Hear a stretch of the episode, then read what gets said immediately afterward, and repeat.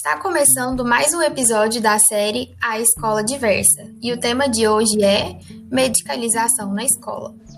No último episódio, nós falamos sobre mitos e verdades a respeito da psicologia escolar e educacional. E algo que chamou a nossa atenção foi a visão predominante nas escolas da ideia de aluno problema, que deve ser acompanhado e medicalizado. Dessa forma, realizamos outra pesquisa através de duas enquetes e uma caixinha de perguntas no Instagram com os seguintes questionamentos. Durante sua vida acadêmica, alguma vez você já usou algum medicamento para estudar? Se a resposta anterior foi sim, você começou a usar por recomendação médica ou por conta própria? Os resultados apenas comprovaram o previsto. Embora apenas 30% dos participantes terem afirmado já ter feito uso de algum medicamento, 65% diz conhecer alguém que já fazia o uso irregular ou sem o diagnóstico necessário. Os remédios mais citados foram da família do cloridrato de metilfenidato, a famosa ritalina, ou algum tipo de ansiolítico. Gente, então, essa, essa pesquisa só confirmou nossa hipótese, né? Porque, falando um pouco sobre experiência pessoal, é, na minha época de ensino médio, eu fiz uso de Ritalina é, com prescrição médica e eu via uma espécie de, de tráfico mesmo, assim, do, do medicamento na minha escola. É, os alunos literalmente compravam pílulas de outros alunos que, que tinham a receita, enfim, é, para conseguir estudar, para fazer prova. E um método totalmente ineficaz, né? Porque o, o, o, efeito do remédio ele tá justamente no uso contínuo, né? Então, isso realmente acontecia. Com certeza, na, principalmente na época do ensino médio, do pré-vestibular, a gente sempre via isso, assim, essa cultura é muito enraizada, né? Principalmente aqui na, nas outras cidades, nós não sabemos exatamente, mas aqui em Goiânia é muito comum, muito comum mesmo ter essa troca do, dos medicamentos, de receita, de achar que, que todo mundo aí tomou a ritalina e tá tudo resolvido, sendo que faz piorar a, a saúde, né? É um uso muito irresponsável com certeza, de um medicamento muito forte, né? Mas sim, todos esses dados confirmam mais uma vez esse fenômeno que tem se tornado cada vez mais presente em nossa sociedade, que já vem sendo alvo de estudos no meio científico e acadêmico. É, segundo Vygotsky, é preciso compreender o desenvolvimento humano como um processo vivo de permanente contradição entre o natural e o histórico, o orgânico e o social. É a partir dessa perspectiva que vamos analisar as expressões contemporâneas da medicalização no campo da educação. O discurso da conexão entre problemas neurológicos e o não aprender ou não se comportar de forma considerada adequada pela escola apresenta-se de forma cada vez mais frequente no cotidiano das escolas e dos serviços públicos e particulares de saúde, para os quais se encaminham grandes contingentes de alunos com queixas escolares. Nessa perspectiva, se considera que crianças apresentam dificuldades escolares por causa de disfunções ou transtornos neurológicos, congênitas ou provocadas por lesões ou agentes químicos, as quais interferem em campos considerados pré-requisitos para a aprendizagem, por exemplo, percepção e processamento de informações, utilização de estratégias cognitivas, habilidade motora, atenção, linguagem, raciocínio matemático, habilidades sociais, entre outros. Dentre as muitas disfunções comumente associadas ao desempenho escolar de crianças, destacaremos os mais referidos por profissionais da saúde e educação na atualidade: transtorno de déficit de atenção e hiperatividade, TDAH, e o transtorno de oposição e desafio, POD. Já no final do século XIX, há registros de pesquisas sobre crianças agressivas com dificuldades de controlar os seus impulsos, mas apenas a partir da década de 70, o interesse dos pesquisadores pelo TDAH aumenta. Na década de 90, ele se transforma em um dos principais motivos de encaminhamento para tratamento médico e psicológico. Pesquisas realizadas evidenciam que tanto profissionais da saúde quanto da educação referem-se de modo unânime a problemas biológicos como causas determinantes do não aprender na escola. Tanto a descrição do TDAH quanto o tipo de sintomas que sustentam o seu diagnóstico revelam a, fala, a falta. Tanto a descrição do TDAH quanto o tipo de sintomas que sustentam seu diagnóstico revelam a falta de uma análise crítica sobre as relações entre os fenômenos que ocorrem na educação e o contexto histórico-social que a determina. Sem essa reflexão, o resultado é inevitável.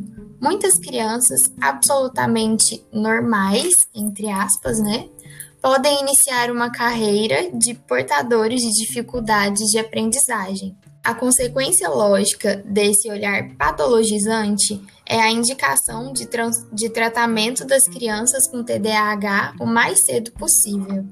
Alguns autores defendem que o tratamento seja vigoroso e precoce, uma vez que consideram que o transtorno provoca alterações da conduta que se mantém na vida adulta, desde problemas de autoestima, desorganização nas diversas áreas da vida, como casa, trabalho, questões financeiras e ansiedade.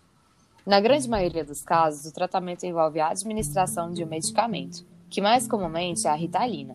Trata-se do cloridrato de metilfenidato, do grupo das anfetaminas, que atua como estimulante do sistema nervoso central, potencializando a ação de duas substâncias cerebrais, a noradrenalina e a dopamina, Contudo, há outras formas de tratamento que complementam a medicação e que são importantes para quebrar o ciclo da dependência do remédio, como terapia, atividade física e atividades que treinem a atenção. Apesar da clara e assumida complexidade do diagnóstico, da imprecisão na própria definição do transtorno, do desconhecimento sobre todos os fatores envolvidos na ação do medicamento sobre o sistema nervoso central e das advertências feitas pelo próprio fabricante, sobre reações adversas e riscos de dependência, o consumo do medicamento aumenta em velocidade crescente. De acordo com o Instituto Brasileiro de Defesa dos Usuários de Medicamentos, nos últimos anos, o consumo do metilfenidato aumentou em 1.116%.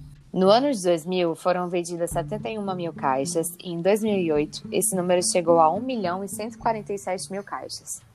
Inclusive, em decorrência do uso desenfreado do medicamento, é, houveram algumas épocas no ano em que não havia o medicamento mais para vender no Brasil, porque já havíamos atingido a cota máxima de importação do princípio ativo que é utilizado para a fabricação do remédio. Né? Ainda chama a atenção a total inconsistência no trabalho teórico dos fenômenos envolvidos. Embora se coloque o foco na atenção e na hiperatividade, Tais conceitos são apresentados como dados em si, sem nenhuma reflexão sobre seu significado.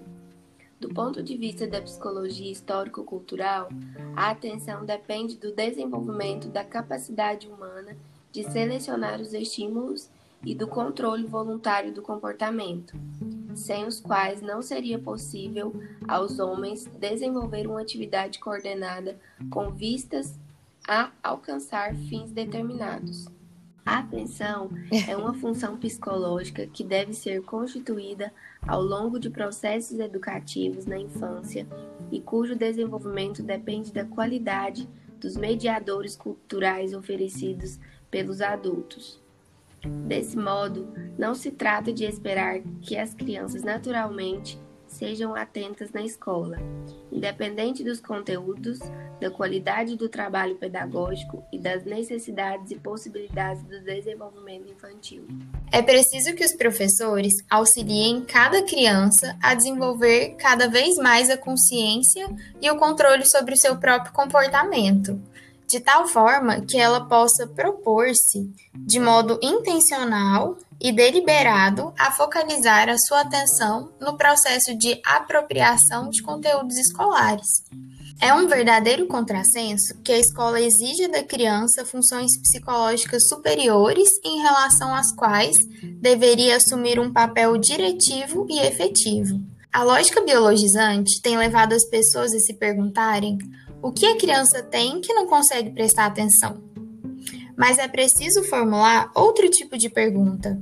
O que na escola produz a falta de atenção e concentração nessas crianças? Essa mesma problematização deve ser feita em relação à hiperatividade. Mais uma vez, voltamos ao pensamento predominante de que os problemas escolares estão diretamente ligados aos alunos, tirando a responsabilidade do contexto que o produz. E isso é muito, muito comum a gente ver na cultura das escolas, porque, por exemplo, eu tenho diagnóstico de TDAH e na minha primeira escola, onde eu estudei quase o meu ensino fundamental inteiro, sempre fui vista como uma aluna preguiçosa. Era apenas, ah, não, é preguiça, é preguiça, é preguiça. E depois, no meu segundo colégio, eu cheguei com muitas dificuldades, era um colégio mais forte. E aí, a recepção da escola, em meio às minhas dificuldades, a, a resolução que a escola achou foi me voltar uma série assim, não, não pensaram, nem cogitaram a possibilidade de, de fazer um encaminhamento para um psicólogo, para poder fazer uma avaliação psicológica. Não, ah, não, ela está tendo muita dificuldade, ela é nova, vamos voltar uma série. E aí, por falta de conhecimento, os meus pais acabaram aceitando isso. E hoje eu vejo que essa, essa cultura, pelo menos na época em que eu estudava lá, era muito comum acontecer, de voltar uma série, como se o problema fosse só a criança, ou a criança não querer aprender, a criança, como na, na primeira escola, né, falava, ah, não, ela é preguiçosa mesmo. E a, a escola sempre tem essa, essa tendência de de tirar do contexto, né? De colocar a criança ali só como aquele. É, como foco do problema, e aí depois de um tempo eu acabei reprovando, que é a prova de que voltar uma série não, não resolveu nada. No ano seguinte eu acabei reprovando de série, e aí os problemas só foram se acumulando. E aí, quando eu tive o diagnóstico, também não alterou em nada na, na forma da, da escola lidar com isso. É, dessas crianças que têm dificuldade, porque assim, a gente faz uma crítica aqui muito forte do uso do medicamento, mas não significa que não tenham crianças, né? Não tenham pessoas que realmente precisem dessa, dessa ajuda. Só que isso precisa ser muito bem encaminhado, precisa ser muito bem acompanhado, tanto para não tirar e ignorar que existem esses, é, é, crianças que precisem dessa atenção especial, não, não atenção especial, né, mas um olhar diferenciado, mas também não inclui todas as crianças de, dentro desse olhar. E aí nas escolas a gente vê muito essas realidades assim separadas, não costuma ter um equilíbrio e por isso que é tão importante o papel do psicólogo escolar, né, dentro da escola. Não para fazer diagnóstico ou tratamento da, da criança dentro da escola, mas exatamente para conduzir a instituição, orientar a instituição nesses casos, como, como que deve fazer, o que, que a escola pode fazer para favorecer um ambiente mais acolhedor, que não, que não exclua simplesmente o problema, né? Com certeza, Ana, para a gente ver aí as consequências do desconhecimento, né, em relação a possíveis causas de comportamentos ditos, ditos problemas, né? E tudo isso é, é, tem um impacto muito gigante, né? Como a gente havia comentado, é, toda essa patologização da educação e patologização de, de um aluno, seja ele criança ou pré-adolescente, enfim. Isso acarreta muitas consequências para a vida desse aluno, né? Então, impactos em relação à autoestima, à segurança. É... O sentimento de incapacidade, né? O então, sofrimento.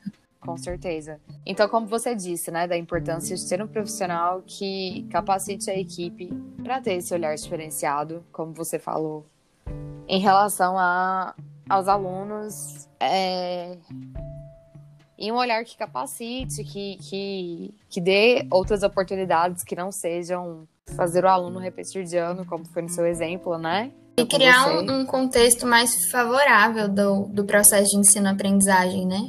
Tanto para as crianças que são Com patologizadas certeza. sem a necessidade real, e quanto daquelas que precisavam dessa atenção e que não, que não têm. Pois é, o nosso objetivo com toda essa discussão não foi abominar o uso dos medicamentos, porque, como a gente falou, em muitos casos, eles fazem total diferença na vida acadêmica e pessoal. O nosso objetivo com toda essa discussão não foi abominar o uso dos medicamentos quando eles realmente são necessários. Porque, como a gente falou, em muitos casos, eles fazem total diferença na vida acadêmica e pessoal, se a pessoa seguir o tratamento correto. A nossa pretensão aqui foi de levar a uma reflexão sobre o excesso de diagnósticos e medicamentos que poderiam ser evitados e, sobretudo, o papel tão fundamental que a escola tem nesse processo, tanto por ser um dos lugares em que mais se propaga essa cultura medicamentosa, quanto por ser o lugar que é possível identificar que há desajustes significativos que mereçam um encaminhamento especial. Todavia, a escola, quando bem formada e orientada, consegue perceber o que pode propiciar um ambiente mais favorável para o processo de ensino-aprendizagem, bem como saber lidar com os casos que realmente necessitam de atenção especial. Por esse e por tantos outros motivos, a presença do psicólogo escolar se faz tão necessária nesse meio, não para diagnosticar, mas para proporcionar oportunidades mais saudáveis. Então é isso, chegamos ao fim do segundo episódio. Até o próximo episódio de A Escola Diversa.